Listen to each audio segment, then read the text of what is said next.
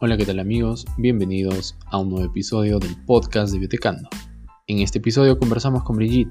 Ella es fundadora de Fontellus, un proyecto personal a través del cual busca empoderar a los jóvenes investigadores, dando las herramientas necesarias para la redacción científica y también conversamos sobre cuán importantes son otras habilidades cuando ya estamos fuera de la universidad. Los invito a quedarse y a escucharnos en este nuevo episodio.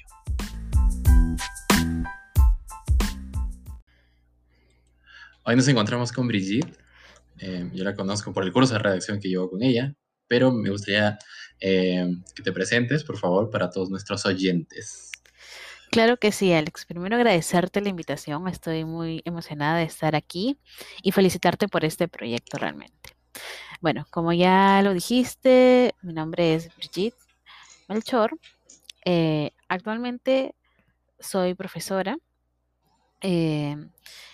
y también estudiante, porque estoy realizando el doctorado en la Universidad de Edimburgo, en Reino Unido. Eh, tengo una maestría en ciencias en botánica, eh, que la realicé becada en Brasil. Em, soy de profesión bióloga con orientación en botánica y me formé en la Universidad de San Marcos. Y tengo experiencia en docencia universitaria, así como también eh, mis inicios hace algunos años en docencia escolar. Esa es un poquito una breve introducción de quién soy yo. Y bueno, y algo más que puedo decirte de que me dedico actualmente es, em, además de trabajar en mi proyecto de, de doctorado, lo cual me ha afastado, me ha alejado un poquito de las aulas eh, universitarias como docente.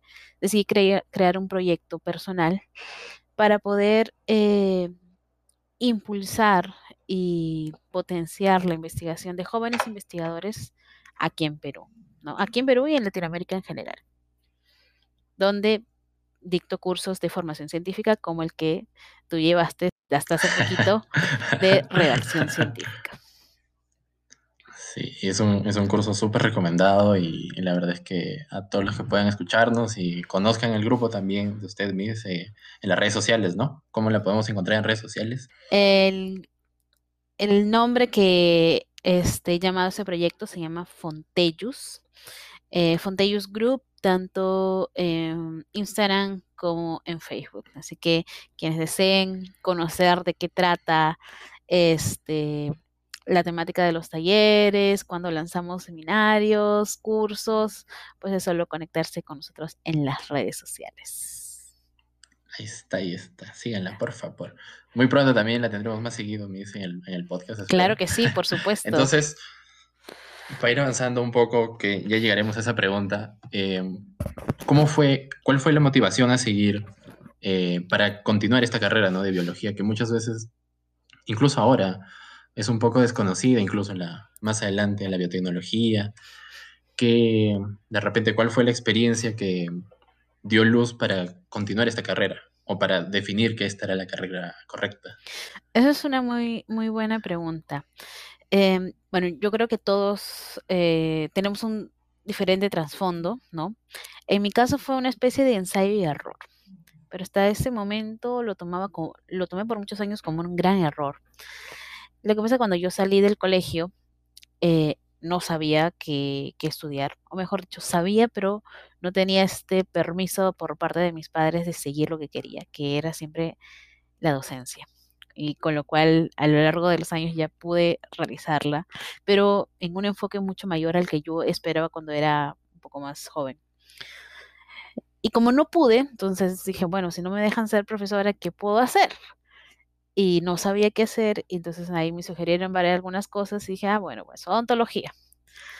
Y este, y en odontología no me hallé por completo, o sea, hoy por hoy te puedo decir que la biología animal para mí es un terror porque no me gusta, porque no la no, no nos llevamos bien, pero me, me permitió conocer este mundo de lo que es la biología en general.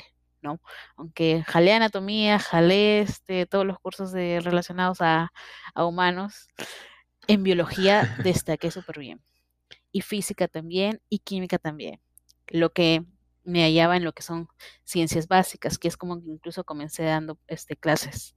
Entonces, me en, en, el laboratorio de biología yo, o sea, despegaba totalmente porque el tiempo pasaba volando, yo me enloquecía en lo que podía este, encontrar en el microscopio y ahí es donde me despertó esto de querer ser bióloga. Pero esta decisión me costó porque tuve que volver a prepararme, volver a, a pasar por este proceso de postulación del cual yo ya me había alejado un poco. Entonces, fue una decisión difícil de tomar, pero lo que me motivó es que ahí yo me hallaba, en la biología me hallaba, en la biología yo brillaba, yo producía, y si yo me quedaba en odontología iba a ser una vida bastante sufrida y, renegada por mí, porque o ya primer año yo estaba renegando de todo. Entonces, eso fue lo que me llevó a descubrir la biología, un ensayo y error. El encontrarme en una carrera que entré porque unas personas me la sugirieron, que era la más rentada, la más pagada, y que todo el mundo siempre necesita ir a verse los dientes, pero que realmente no era mi pasión.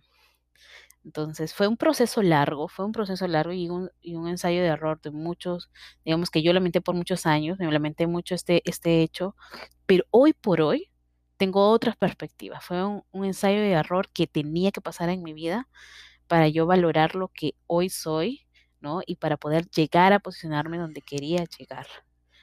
Entonces, no todos tienen la valentía. Créeme que yo estaba aterrada cuando realmente acepté, no voy a estudiar odontología más. Y el, terror más de enfrentar a mis padres, pero era necesario que lo haga. Creo que fue una de las primeras cosas que comencé a, como que me, comencé a empoderar de quién quería yo ser mañana más tarde. ¿No? Y felizmente tuve el apoyo de mis padres, así que eso también hizo muchas cosas, las cosas más fáciles.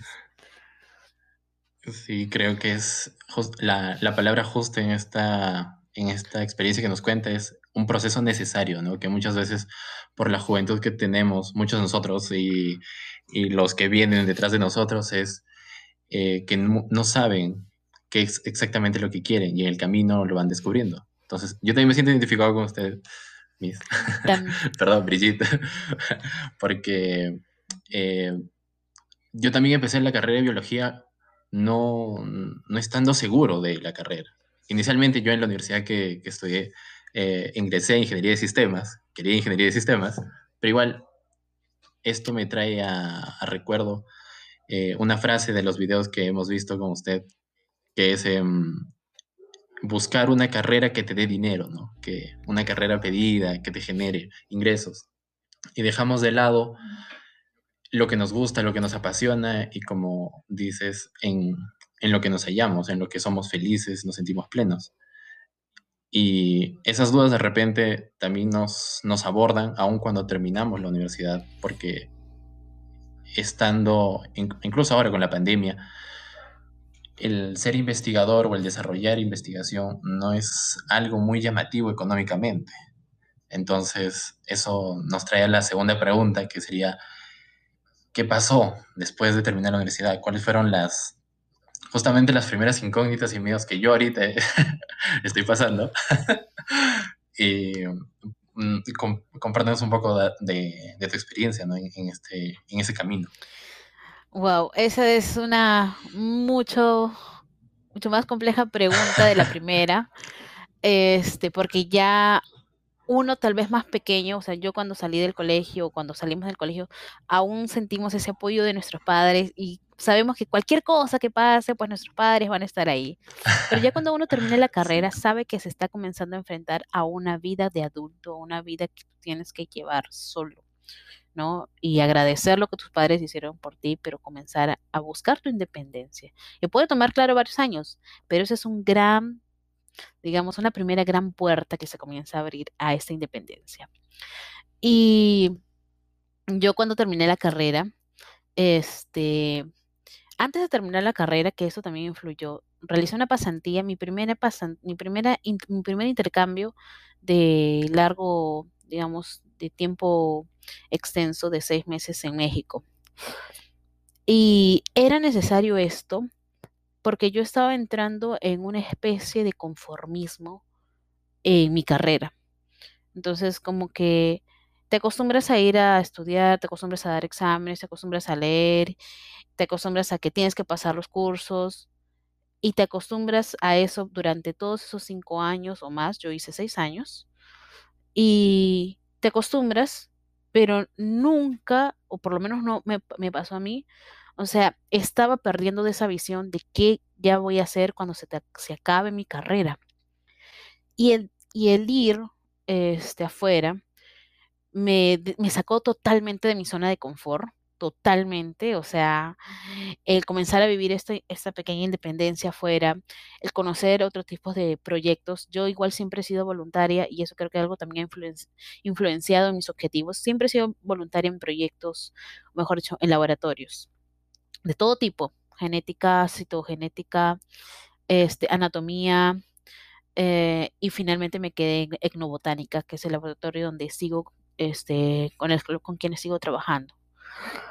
Entonces, pero el salir de mi zona de confort, el no dar por sentado que todo esto va a ser así, es que me ayudó a despertar, o sea, quiero esto, quiero, quiero tener la posibilidad de, ser parte de estos proyectos, pero ya no solo en una pequeña escala, sino una gran escala. Y eso me ayudó con mi- a tener siempre mi objetivo claro. Quiero ser investigadora. Y el darme cuenta de las posibilidades que me quedaban allá en México y que nosotros aquí no teníamos ni la mitad, fue lo que me dijo, tengo que aceptar una realidad. Si quiero ser investigadora, voy a tener que salir afuera y buscarme cómo poder salir. Pero hay compromisos que uno tiene aquí, eh, en este caso en nuestro país, que es Perú, que es terminas una carrera y necesitas sustentar tu tesis. Entonces, ya cuando volví dije, tengo que hacer mi tesis con todas. Y así pasaron tres años. Desde hasta que, desde que yo regresé hasta terminar mi tesis, pasaron realmente tres años. Pero en esos tres años ya yo venía con otro espíritu y venía, dije, la maestría no puede ser aquí en Perú, tiene que ser afuera. Y yo donde, durante toda mi carrera siempre eh, este, me he entrenado en portugués, he sido profesora de, de niños brasileños hablando portugués, entonces eso me ayudó mucho a que mi portugués era súper fluido desde, uh, durante todos esos años de mi carrera. Yo dije, la maestría va a ser allá en Brasil. Y comencé paralelo mientras hacía mi tesis, mientras a veces trabajaba, porque entiendo que también nuestra realidad es diferente, nos, uh -huh. nos, nos impulsa a, a, a, que nos tengamos que, digamos, a que tengamos que tener este apoyo económico y para eso necesitamos trabajar. Y no necesariamente trabajar en, en tu área. Por suerte, sí tuve la oportunidad de trabajar en mi área. Entonces, en esos tres años era hacer la tesis, trabajar cuando se podía y buscar mi postulación para maestría.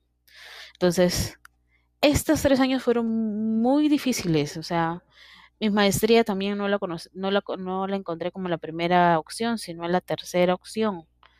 Y una tercera opción que incluso casi no se estaba dando y ya, y luego al final sí se dio. Entonces, yo creo que lo que siempre me mantuvo es saber a dónde quiero llegar y tener buenos modelos de personas que sí lo han hecho. Y él basta que uno lo haya hecho, o sea, no hay por qué tú no lo puedas hacer.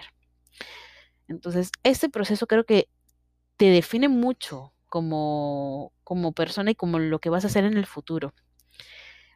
Y el, el que pases este, este proceso de tesis, de después de la universidad, va a ayudarte a, a, llegar a donde quieras ir mañana más tarde. Yo en ese momento no soñaba con un doctorado en Reino Unido, que eso es algo que estoy súper orgullosa, pero para ese momento no tenía la confianza de creer que lo iba a poder hacer. Yo era como que no, solo aquí, por lo menos, sabía que México daba financiamiento para doctorado, el inglés era una barrera que siempre tuve y por eso me fui a Brasil. Entonces dije, sé que Perú no me lo va a dar, pero hay otros países que me lo dan. Pero conforme vas creciendo, conforme tu, tu mente se abre más, tú quieres más. Y cuando fui a Brasil fue otra historia. Regresé con muchas más, digamos, este, metas y ahí comencé a querer una un doctorado en inglés, sí, obviamente para mí mi mejor opción para el área que yo trabajo, porque eso también depende cuál es tu especialidad. Para mi especialidad, la mejor opción era Reino Unido. Entonces, es así, digamos, como, como paso este, este proceso de después de la universidad a llegar a, donde, a donde estoy, ¿no? En, breve resumen. es, es muy, muy interesante y sé que muchos de nosotros nos identificamos, bueno, al menos yo me identifico ahorita cuando me cuentas tu experiencia. Me siento muy identificado porque me pongo a pensar cuán importante también es tomar un respiro de, de estar o de mantener la meta de tengo que terminar la universidad, tengo que, ya, ya estoy en esta carrera, ya estoy en tal ciclo, ya tengo que acabar, ya no puedo dejar. Eh, por presión tuya, por presión de diferentes factores, pero cuán importante es saber definir y decidir por ti mismo qué dirección quieres tomar. Entonces, vamos a mover un poco el orden de, las preguntas y si bien cada, cada uno como alumno, sobre todo como alumno, empiezas con un objetivo, ¿no? De repente de que quieres ser investigador o quieres desarrollarte en cierta área, pero las condiciones cuando sales de la universidad como profesional te obligan a moverte a cierto campo. Entonces, ¿cómo podemos identificar eh, cuál es la mejor etapa para definir nuestra dirección? O sea, que, eh, volviendo un poco a, la explicación, es que empezamos con un objetivo, pero nuestra realidad es muchas veces distinta y tenemos que cumplir no como investigadores, sino eh, trabajando en un laboratorio, porque es necesario. O sea, no es, no es, mm, ¿cómo decirlo? Nuestra sociedad no está preparada para recibirnos como investigadores, tal vez.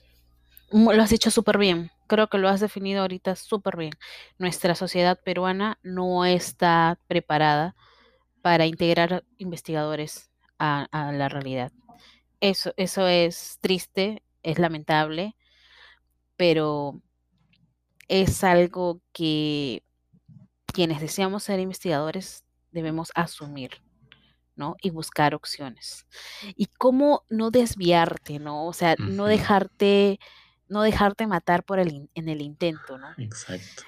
Este, digamos, usando una palabra un poco fuerte, pero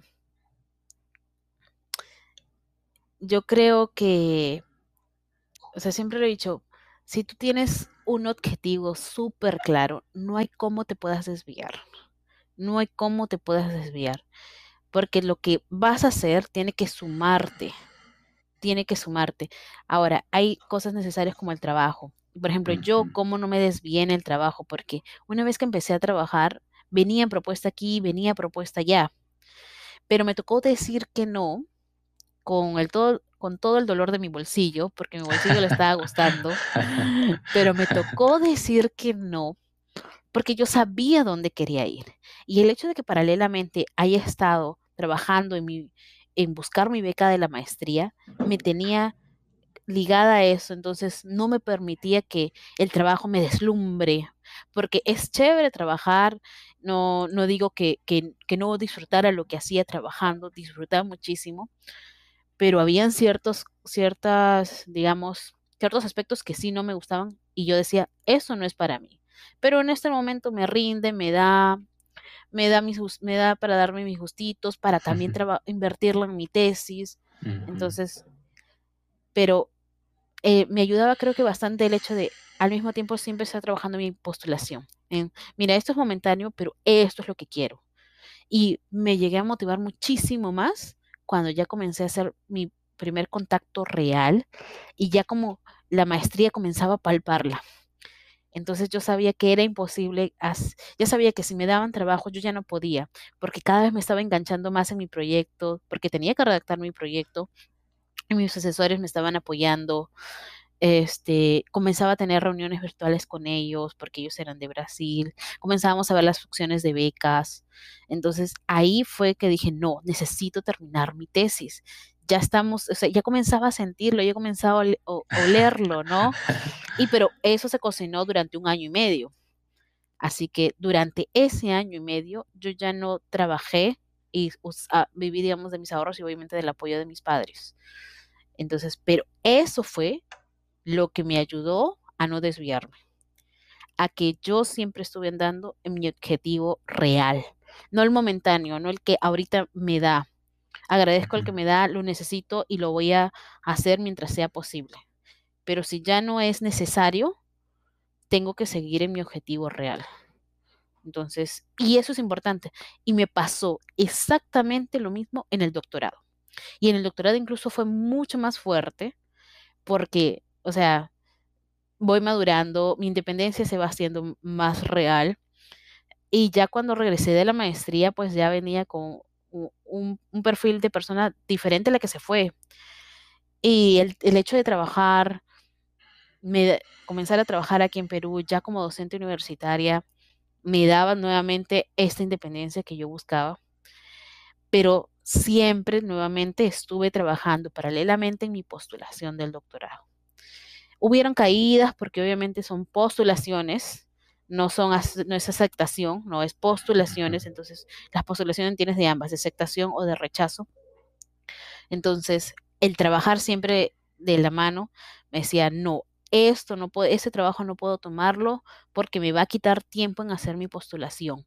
Y esto es mi objetivo real. Esto es lo grande. Que ahorita no lo tenga no significa que no va a venir. No va a venir en la medida que yo no me dedique a eso.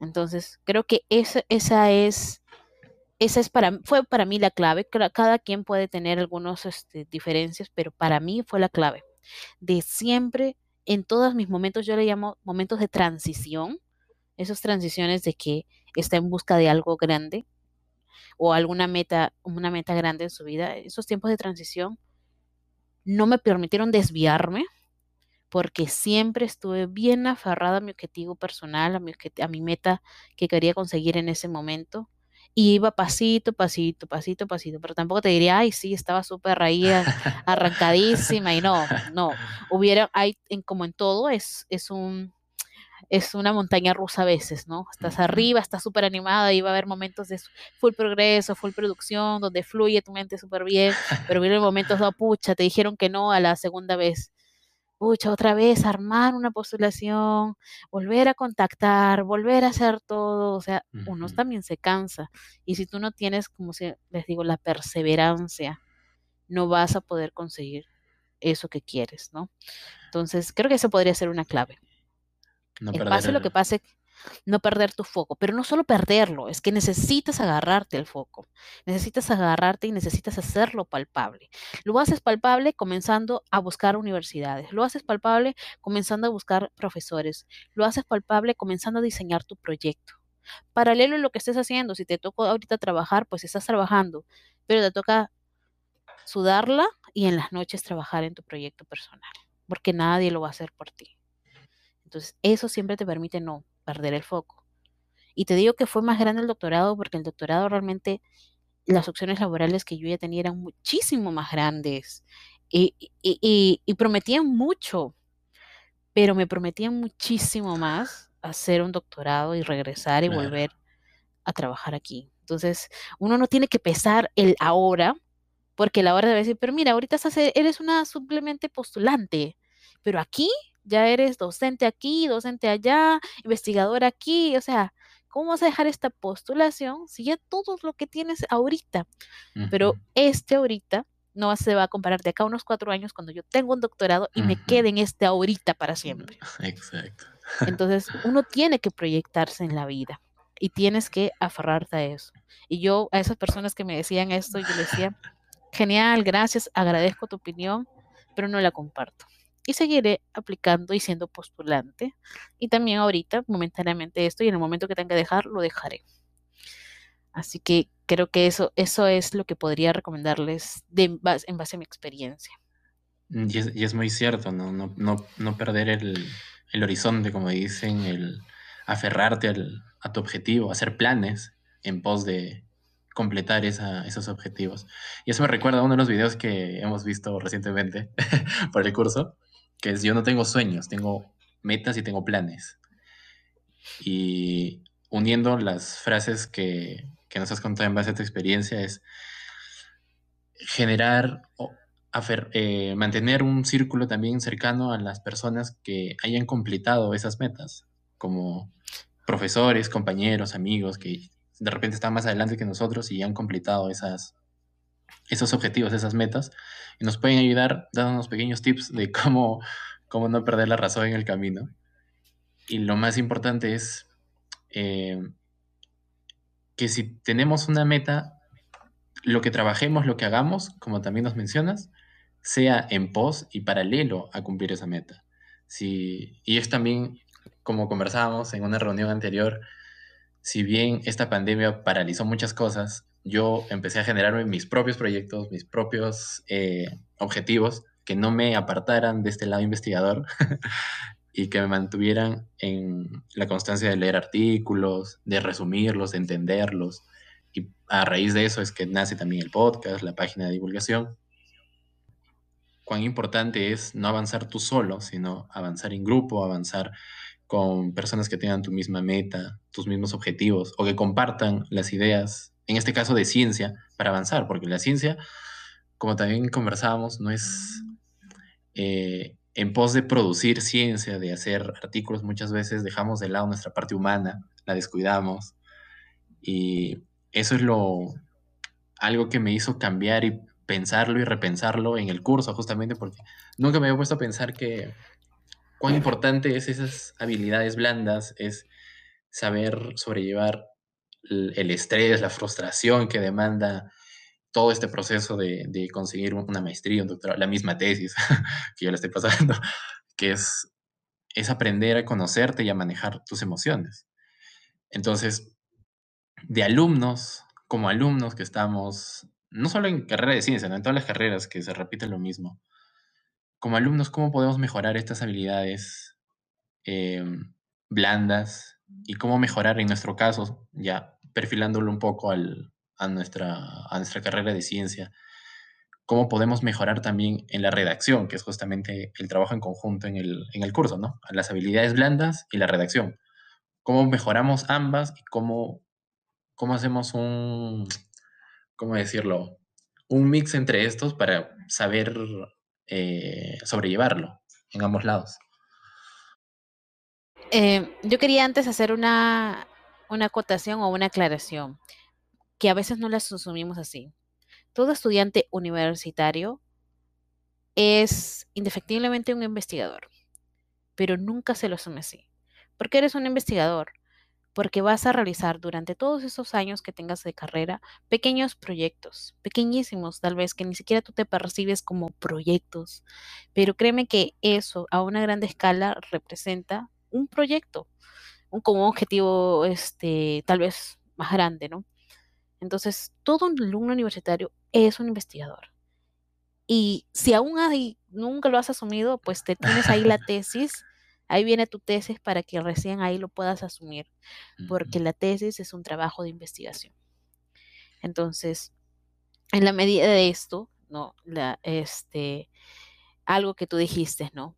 Eh, las habilidades blandas, ¿no? Y, nos pasa que dentro de esta carrera de investigación, sea cual sea tu carrera, de quienes nos escuchan, sea cual sea, vas a hacer una tesis, vas a trabajar en un, trabajo en un proyecto de investigación, y lo que resulta es que como que los, estos grandes investigadores o, en general los investigadores, en su afán de querer salvar a la humanidad, terminan perdiendo su, digamos, su parte humana, ¿no? Comienzan a ellos a deshumanizarse, porque comienza el trabajo a hacer su vida, comienza la investigación a hacer sus prioridades, comienzan a afectarse también emocionalmente por lo que esté pasando en, las aplicaciones, ¿no? por ejemplo, cuando yo empezaba con mis publicaciones, las primeras, los primeros rechazos eran fuertes para mí, porque yo no entendía, como hoy lo entiendo, el error es parte del proceso. El cambiar ese super cheat que me tomó muchos años, que te lo, te lo digo en menos de cinco segundos, pero a mí me tomó años entenderlo y aceptarlo y asumirlo y animarme con ello.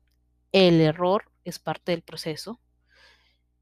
Es que te cambia mucho, mucho esto. Entonces, las primeras aplicaciones, cuando yo no sabía nada de habilidades blandas, nada de que este, tenía que reforzar tenía que no, tomarme tan en serio, digamos esto, tan a pecho, mejor dicho. En serio sí, pero no tan a pecho. Terminaba devastada. Y me, me costaba muchísimo tomar una nueva aplicación. O sea, yo ya en esos momentos dije, no, ya ahorita queda aquí. Obviamente lloraba por el, por el momento. Pasaba unos días, a veces muchos días, y nuevamente tenía que pararme y volver a empezar, ok, ya perdí esta, entonces, ¿qué otra opción tengo? Y comenzar a buscar opciones.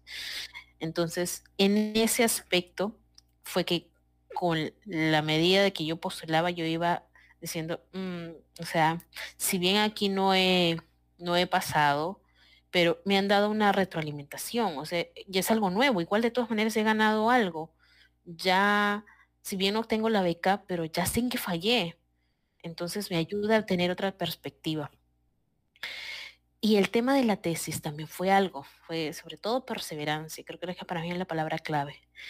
Que nadie nos dice que este tema de la tesis va a implicar varios este, vaivenes de, de que te mantengas en tu dirección de, de terminar y sustentar algún día o que te puedas desviar por ahí.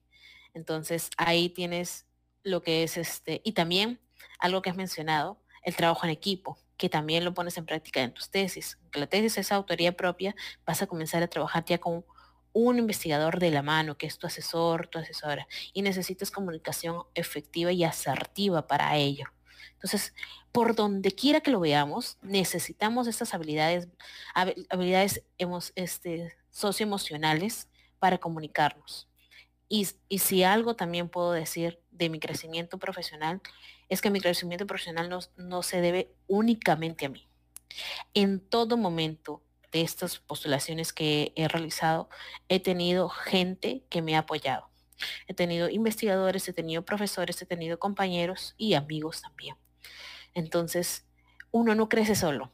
Jamás alguien te va a poder decir que crece solo, porque al menos si quiere postular necesita una carta de recomendación. Entonces ahí necesitas trabajar o necesitas de alguien que conozca tu trabajo. Y eso es trabajo en equipo. Entonces, por donde quiera que lo veas, la ciencia está rodeada de esta, digamos, de estas habilidades socioemocionales pero no somos conscientes de ello, no somos conscientes de que necesitamos ahora trabajar en esas habilidades. No solo trabajar en tu proyecto, ni, trabajar en que sustentes rápido, sino para que ese proceso sea, digamos, exitoso y sea efectivo en tu, en tu crecimiento profesional, necesitas trabajar en las habilidades socioemocionales. Pero nadie nos dice así con sus cuatro letras aquí en países tercermundistas. En otros países en Reino Unido, como ahora estoy haciendo el doctorado, o sea, les contaba, creo que en algún momento, uno de los primeros seminarios que yo he tenido es de comunicación asertiva, de cuál es la relación que yo debo tener con mi asesor, qué, qué puedo esperar, cómo poder este, tratar ciertos conflictos que se pueden haber, porque es una relación de cuatro años que voy a mantener con estos asesores. Entonces, porque saben de la importancia, porque saben que dependen de tu estabilidad emocional para que tú puedas concluir el doctorado, la maestría o el pregrado. Pero aquí en países tercermundistas todavía nos falta, digamos, valorizar o revalorizar eso. Valorizar, mejor dicho. Valorizar ese tipo de habilidades. Entonces, no debemos, no debemos caer en esta etapa de deshumanización, sino todo lo contrario, en incentivarlo más y en, digamos, en comunicarlo más a, esta academia que nos rodea, ¿no?